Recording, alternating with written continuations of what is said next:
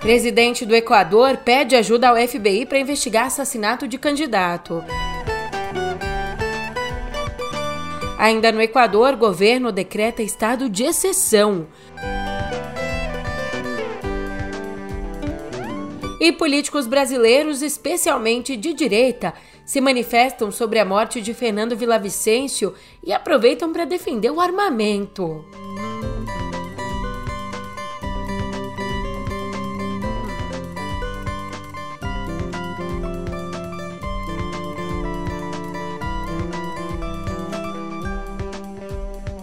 Não é um daqueles ótimos dias, ótimas tardes, ótimas noites. Eu sou a Julia Keck e vem cá, como é que você tá, hein? Nessa sexta, o mundo volta os olhos pro Equador, que passa por uma situação gravíssima. E a gente faz o mesmo, só que juntos, para amenizar um pouco a situação, no pé do ouvido.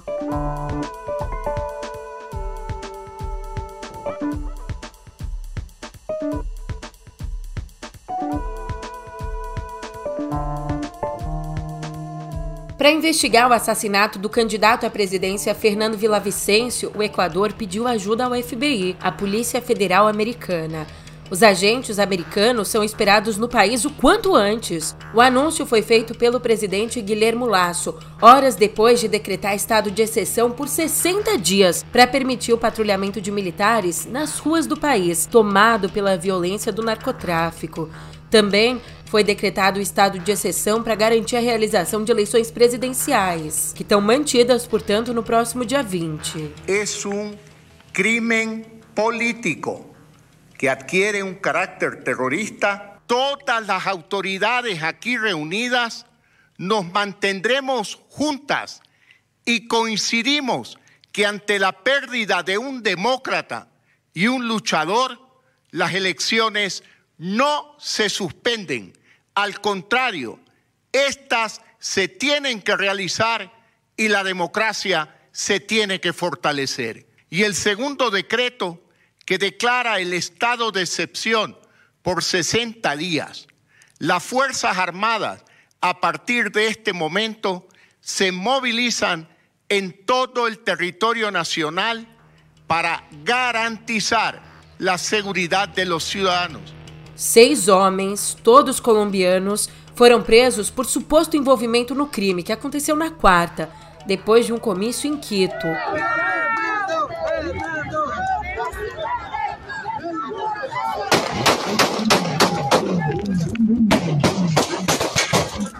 Suspeito foi morto na troca de tiros com a polícia durante o atentado.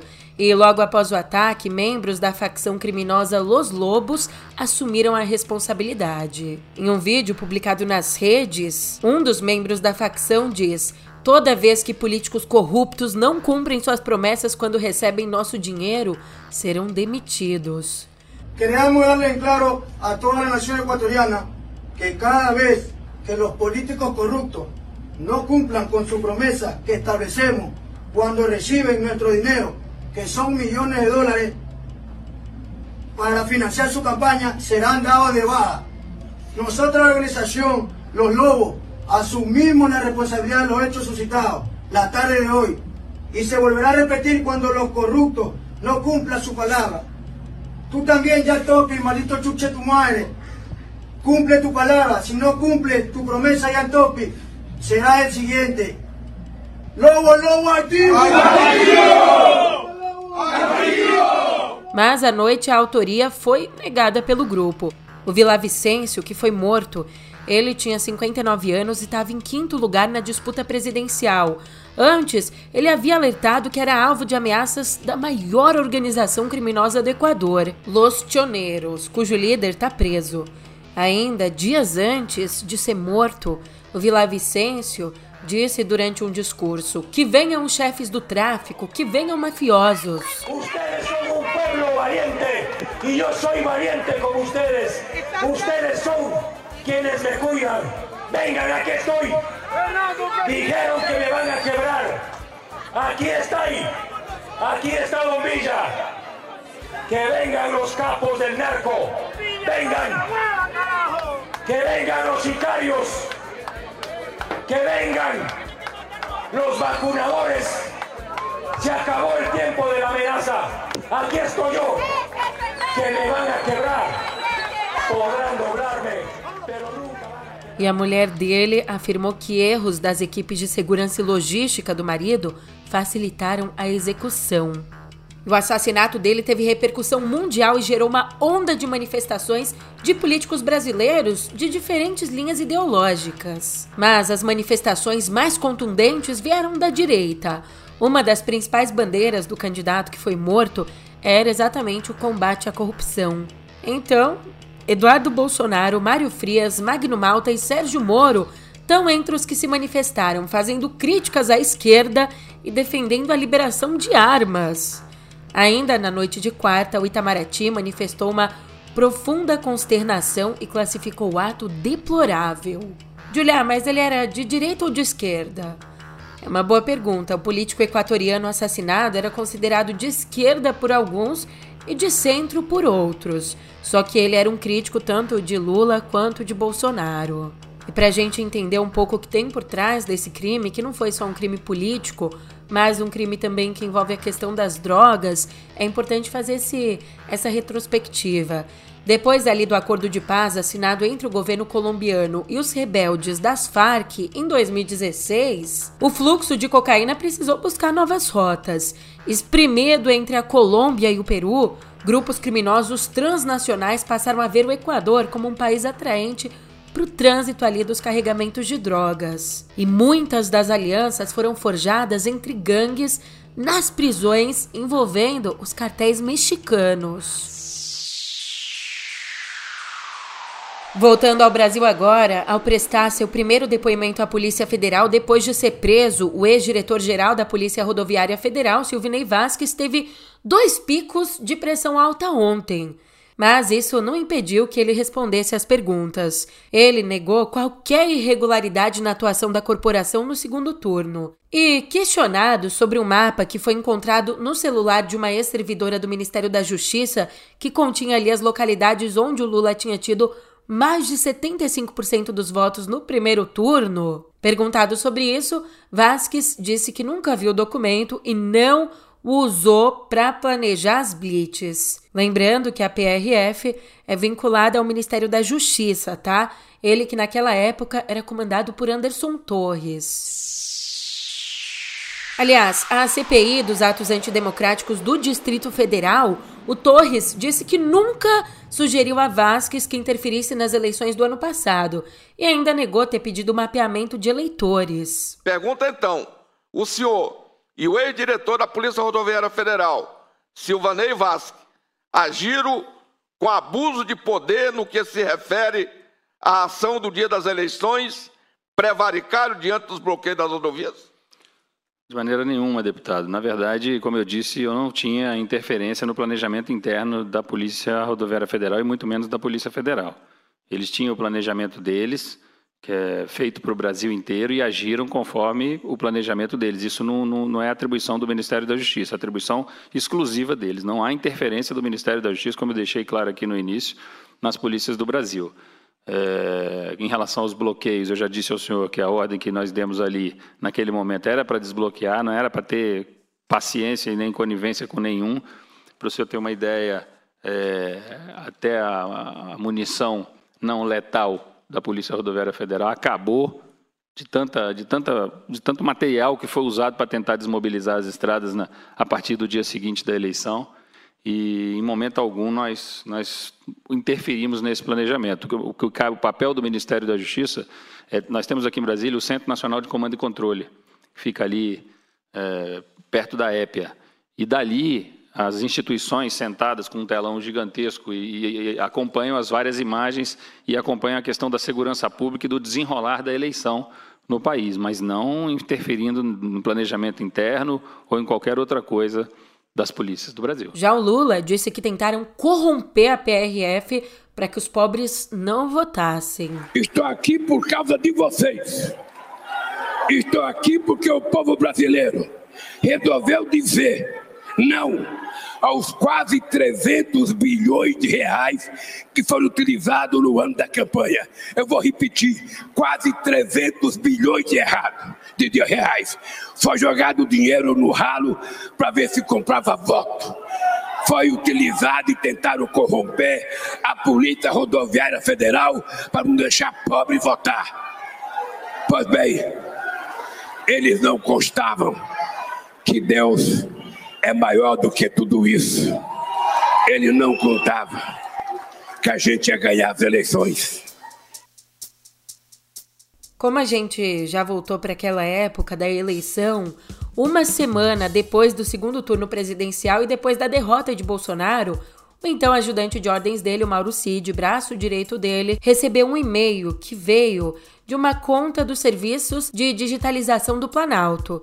E nesse e-mail tinha um arquivo que lista uma série de decisões do TSE e do STF em desfavor do presidente. Em desfavor, nas palavras do Cid, né?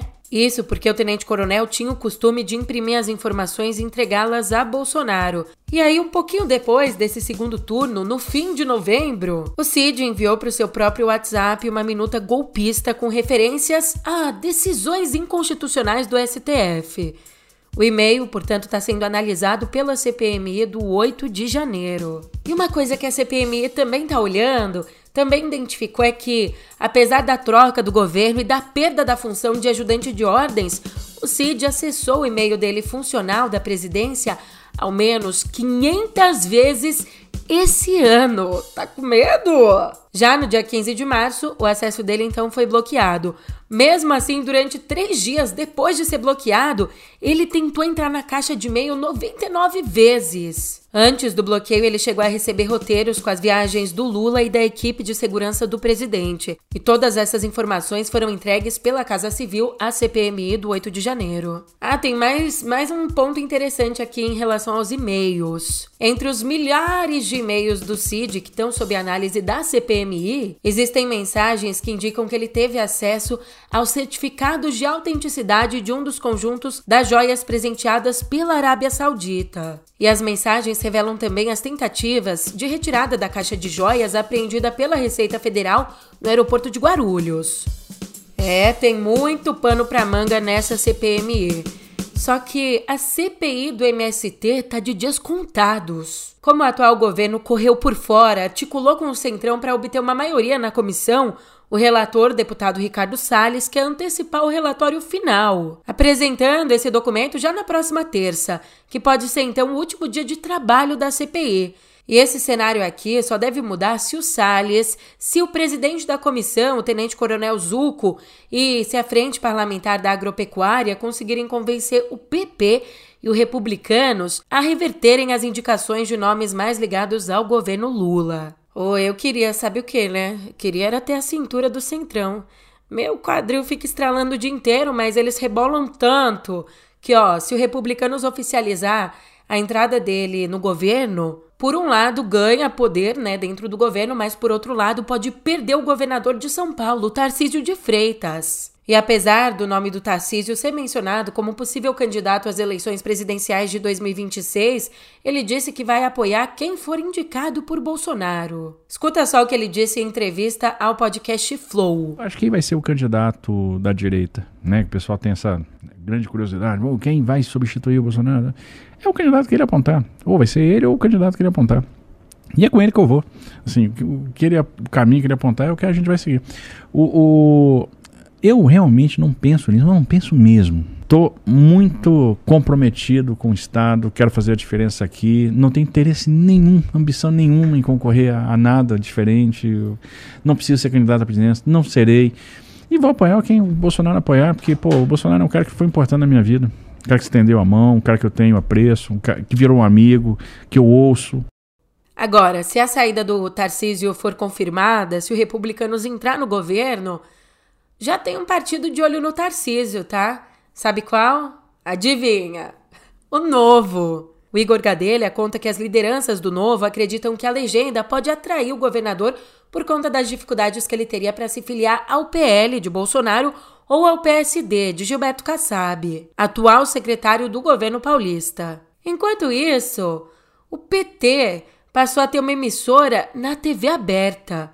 O canal 1313, que pode ser sintonizado via parabólica, exibe, por enquanto, vídeos institucionais e produções feitas para o canal do YouTube do partido. Mas o governo tá de fato negociando com o Centrão, tá de fato conseguindo apoio, conseguindo formar uma base consolidada?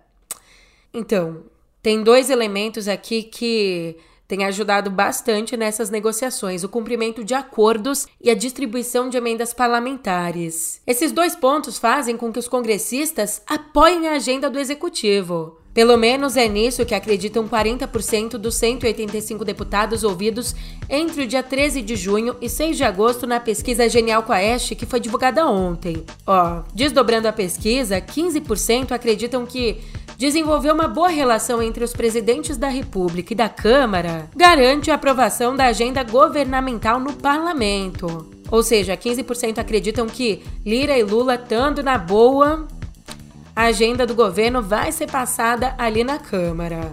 Agora, 67% dos deputados dizem que o Lula dá menos atenção aos parlamentares do que deveria, enquanto 20% consideram que ele dá a devida atenção e 7% acham que ele dá mais atenção do que deveria. Na comparação com a gestão do Jair Bolsonaro, 43% dos deputados consideram o atual governo melhor, 12% não veem diferença e 36% avaliam que a administração está pior.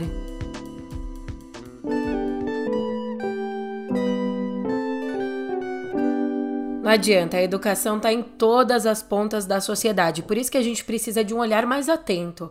E, numa votação simbólica, a Câmara dos Deputados aprovou o projeto que atualiza a lei de cotas, que deveria ter sido, na verdade, revisada ano passado, como prevê a atual legislação. Agora, se aprovado no Senado, o novo texto deve incluir a reserva de vagas para quilombolas, também deve reduzir a renda per capita do candidato que deve ter acesso a, a essa vaga, reduzir de um salário mínimo e meio para só um salário e mais, deve incluir pretos, pardos, indígenas, quilombolas e pessoas com deficiência em programas de pós-graduação. Outra mudança é que o programa também vai passar a ser reavaliado a cada 10 anos, substituindo a atual revisão. Mais um ponto: o texto prevê que deve existir um monitoramento anual pelo Ministério da Educação com informações sobre como está andando né, a política em si. Na área da saúde, o que toma conta é a preocupação, viu? Pesquisadores chineses encontraram plástico no coração humano. Calma, eu vou explicar. Esses pesquisadores foram lá e acabaram encontrando microplásticos com 5 milímetros de comprimento em corações humanos. Mais de um. Para você entender o que, que são esses microplásticos, são partículas, partezinhas, liberadas por aqueles plásticos que a gente usa uma vez só, partículas que contaminam a água, o ar e os alimentos. Então, voltando para a notícia, a equipe de médicos encontrou nove tipos de microplásticos no tecido cardíaco de pacientes que seriam operados. E entre esses nove tipos, o tereftalato de polietileno, usado em embalagens de roupas e alimentos, e o PVC. PVC mesmo, sabe aquele tipo cano? Então, um microplástico de PVC, que é usado em tintas e canos. E os cientistas destacaram que a presença do plástico não pode ser atribuída a uma exposição acidental durante a cirurgia. São plásticos que já estavam ali há bastante tempo.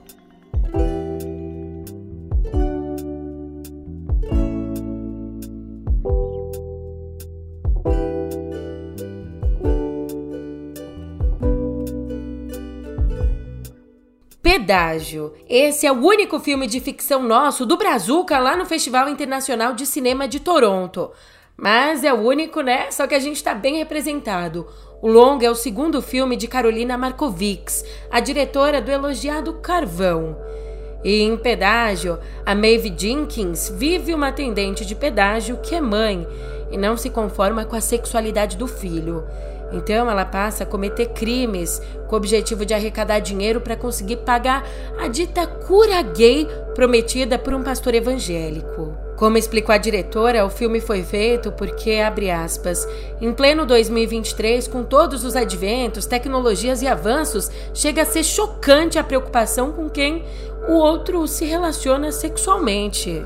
O Festival de Toronto acontece entre 7 e 17 de setembro. E mais talento brasileiro por aqui. E esse aqui brilha tanto, mas tanto, de um jeito tão grande, que mesmo depois dela ter ido embora, a arte continua brilhando. A carne mais barata do mercado é a carne negra. A gigante Elsa nos deixou em janeiro do ano passado aos 91 anos, mas o trabalho dela segue vivo em álbuns e em plataformas como Spotify e YouTube. Só que agora, a vida tão notável que ela viveu também com todos os sofrimentos, vai ser contada em livro para o público infantil. A gente está falando do livro É Elsa, a Voz do Milênio, escrito por Nina Risi e ilustrado por Edson Ike.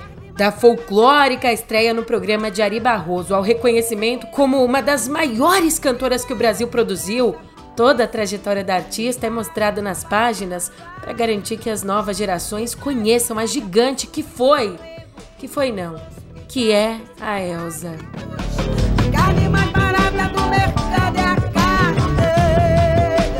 Dizem por aí.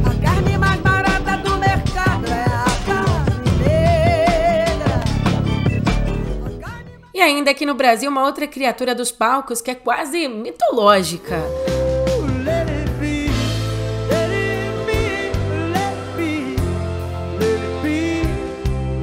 Ontem, o Paul McCartney anunciou um show extra aqui em São Paulo. Show que vai acontecer no dia 7 de dezembro. Essa nova data teve que surgir porque o show do dia 9, já marcado, teve os ingressos esgotados em um dia só. Se você não conseguiu comprar, fica atento, tá? Corre porque a venda para o público em geral começa no sábado. E aí você pode comprar ali no site da Eventim, eventim.com.br.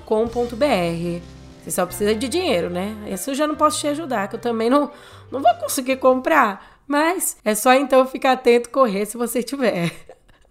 E ó, se por aqui você corre, lá nos Estados Unidos tudo continua parado.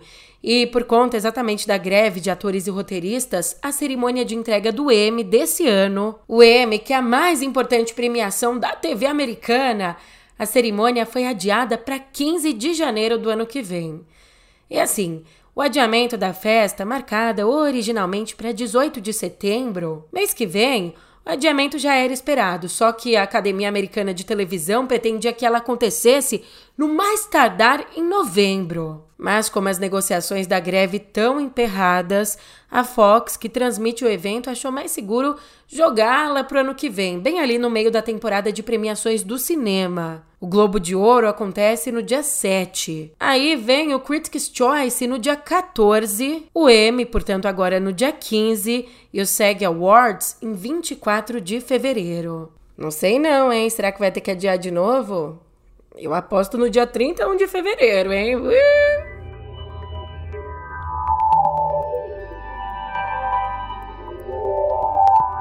Hoje, cotidiano digital esbarra com economia porque, com queda nas vendas e prejuízo milionário, a Disney decidiu aumentar os preços do streaming e tem planos para limitar o compartilhamento de senhas. Acabou essa história, pelo que parece, né? A multinacional acabou vendo lucro de 1 bilhão e 400 milhões de dólares no ano passado ser revertido num prejuízo de 460 milhões de dólares no terceiro trimestre fiscal desse ano. Com isso, a Disney anunciou então que vai reajustar os preços de seus pacotes de streaming em até 27%. E esse será o segundo reajuste em menos de um ano. Como é que isso vai ser convertido aí para o consumidor? Ó, o Disney Plus, sem anúncios, vai subir de 11 dólares para 14 dólares nos Estados Unidos a partir do dia 12 de outubro. Presentaço para o Dia das Crianças, hein? Além disso, o combo que conta aí com Disney Plus, Hulu e ESPN Plus, esse combo vai subir de 20 dólares para 25. Já os pacotes com anúncios não vão sofrer aumento. E olha que o Disney Plus continua sem lucro para a companhia, para a Disney toda. por mais que tenha reduzido a perda de receita. Nas palavras do Bob Iger, o CEO da Disney, abre aspas, como empresa ainda somos novos e estamos apenas começando nesse negócio de streaming. E ó, para fechar o assunto aqui com mais dados, o Disney Plus chega agora a 146 milhões de assinantes globais, apresentando uma queda de 7,4%. E do total do prejuízo da Disney, 512 milhões de dólares foram graças ao serviço de streaming. É, ladeira abaixo, mas como o foguete não dá ré, a Virgin Galactic completou ontem sua segunda missão espacial totalmente comercial com turistas.